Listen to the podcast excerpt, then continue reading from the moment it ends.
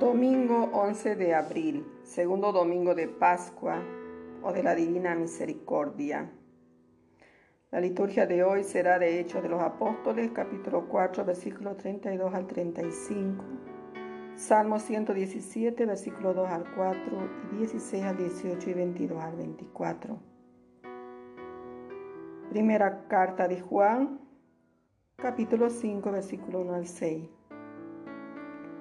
El Evangelio será el Evangelio de Juan, capítulo 20, versículo 19 al 31. A los ocho días llegó Jesús de nuevo y se apareció a sus discípulos. Al atardecer de aquel día, el primero de la semana, estaban los discípulos en una casa con las puertas cerradas por miedo a los judíos. Y en esto entró Jesús se puso en medio y les dijo, pasa a ustedes. Y diciendo esto les enseñó las manos y el costado. Y los discípulos se llenaron de alegría al ver al Señor. Jesús repitió, pasa a ustedes. Como el Padre me ha enviado, así también los envío yo. Y dicho esto, sopló sobre ellos y les dijo, reciban el Espíritu Santo. A quienes ustedes perdonen los pecados, les quedan perdonados a quienes se los retengan les quedan retenidos.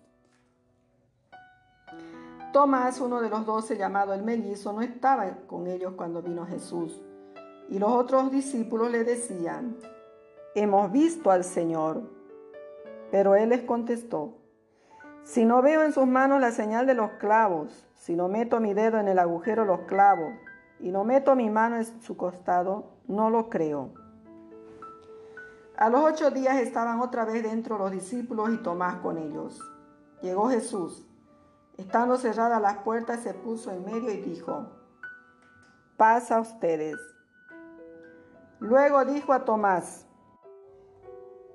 trae tu dedo aquí. Tienes mis manos, trae tu mano y métela en mi costado y no seas incrédulo, sino creyente, contestó Tomás. Señor mío y Dios mío.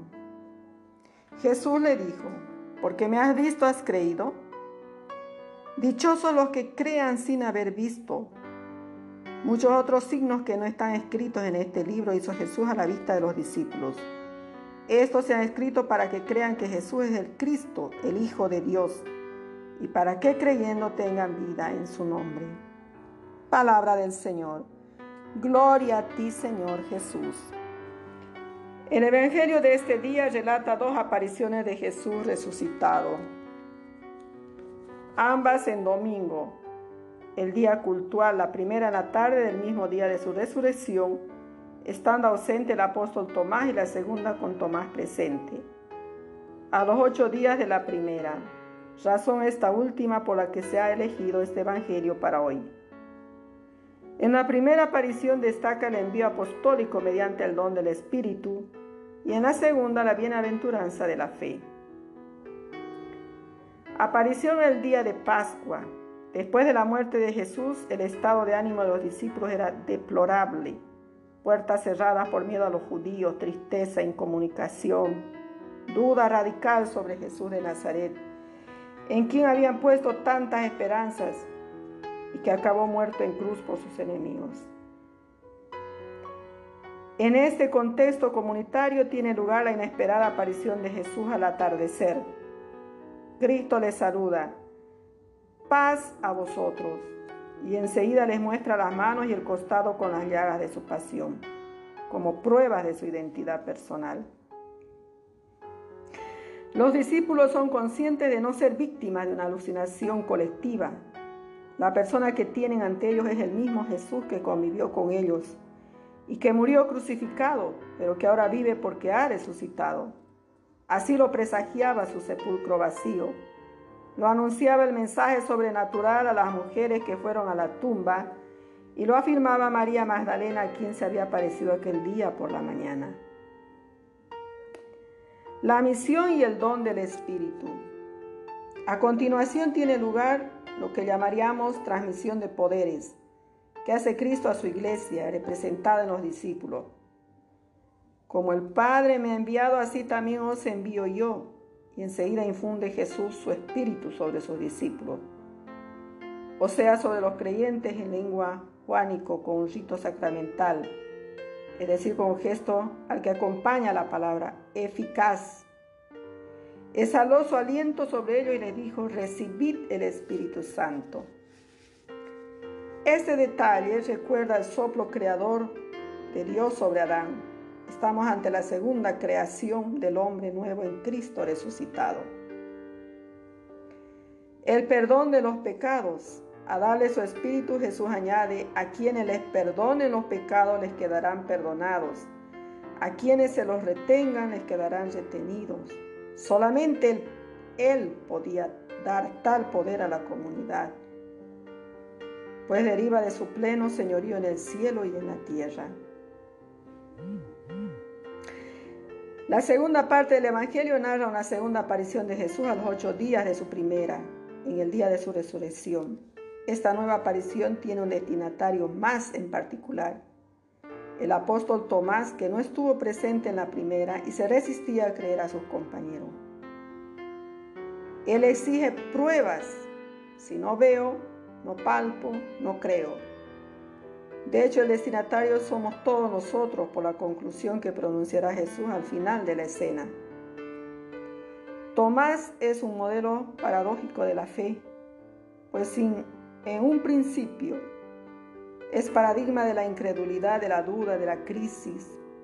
Hoy tan frecuente, posteriormente es modelo de fe absoluta.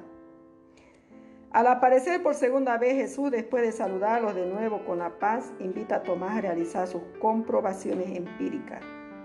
Y es entonces cuando de labios de Tomás antes incrédulo y ahora creyente, brota la más alta confesión de fe en Cristo que leemos en todo el Nuevo Testamento. Señor mío y Dios mío.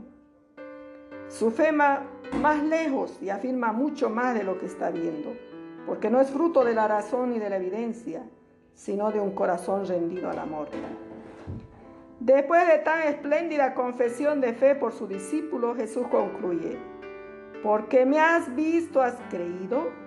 Dichosos los que crean sin haber visto. Con esto está diciendo Jesús que la fe no es la conclusión de una demostración o de un raciocinio. Hemos de añadir esta nueva bienaventuranza de la fe a las ocho del discípulo del monte. Esta dicha para nosotros que no hemos visto a Cristo y lo amamos, no lo hemos conocido personalmente y creemos en Él, como fundamento de nuestra esperanza. Es lo que viene a decir el apóstol Pedro en su primera carta como un eco de esta bienaventuranza. El apóstol Tomás encarna unas actitudes muy actuales y siempre perennes ante la fe.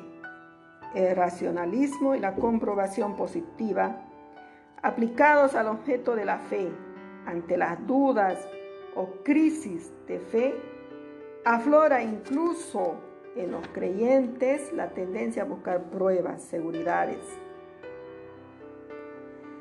Advertimos, hermanos, que en el fondo de nuestro ser existe resistencia a creer. Eso es lo que provoca la incredulidad del creyente. No cabe duda de que la fe en Cristo muerto y resucitado es el núcleo central del mensaje cristiano al que la fe se refiere constantemente como a su fuente original. Conscientes de esto, percibimos que ser creyente entraña muy serias consecuencias prácticas, pues no queda en la pasividad teórica del yo, no lo comprendo, pero creo. Por eso surge la tensión no exclusiva de Tomás entre fe y razón, fe incredulidad, fe inseguridad, fe oscuridad, entonces pedimos luz y pruebas para creer y aceptar a Dios en nuestra vida personal, afectiva, familiar, social, laboral, de negocios.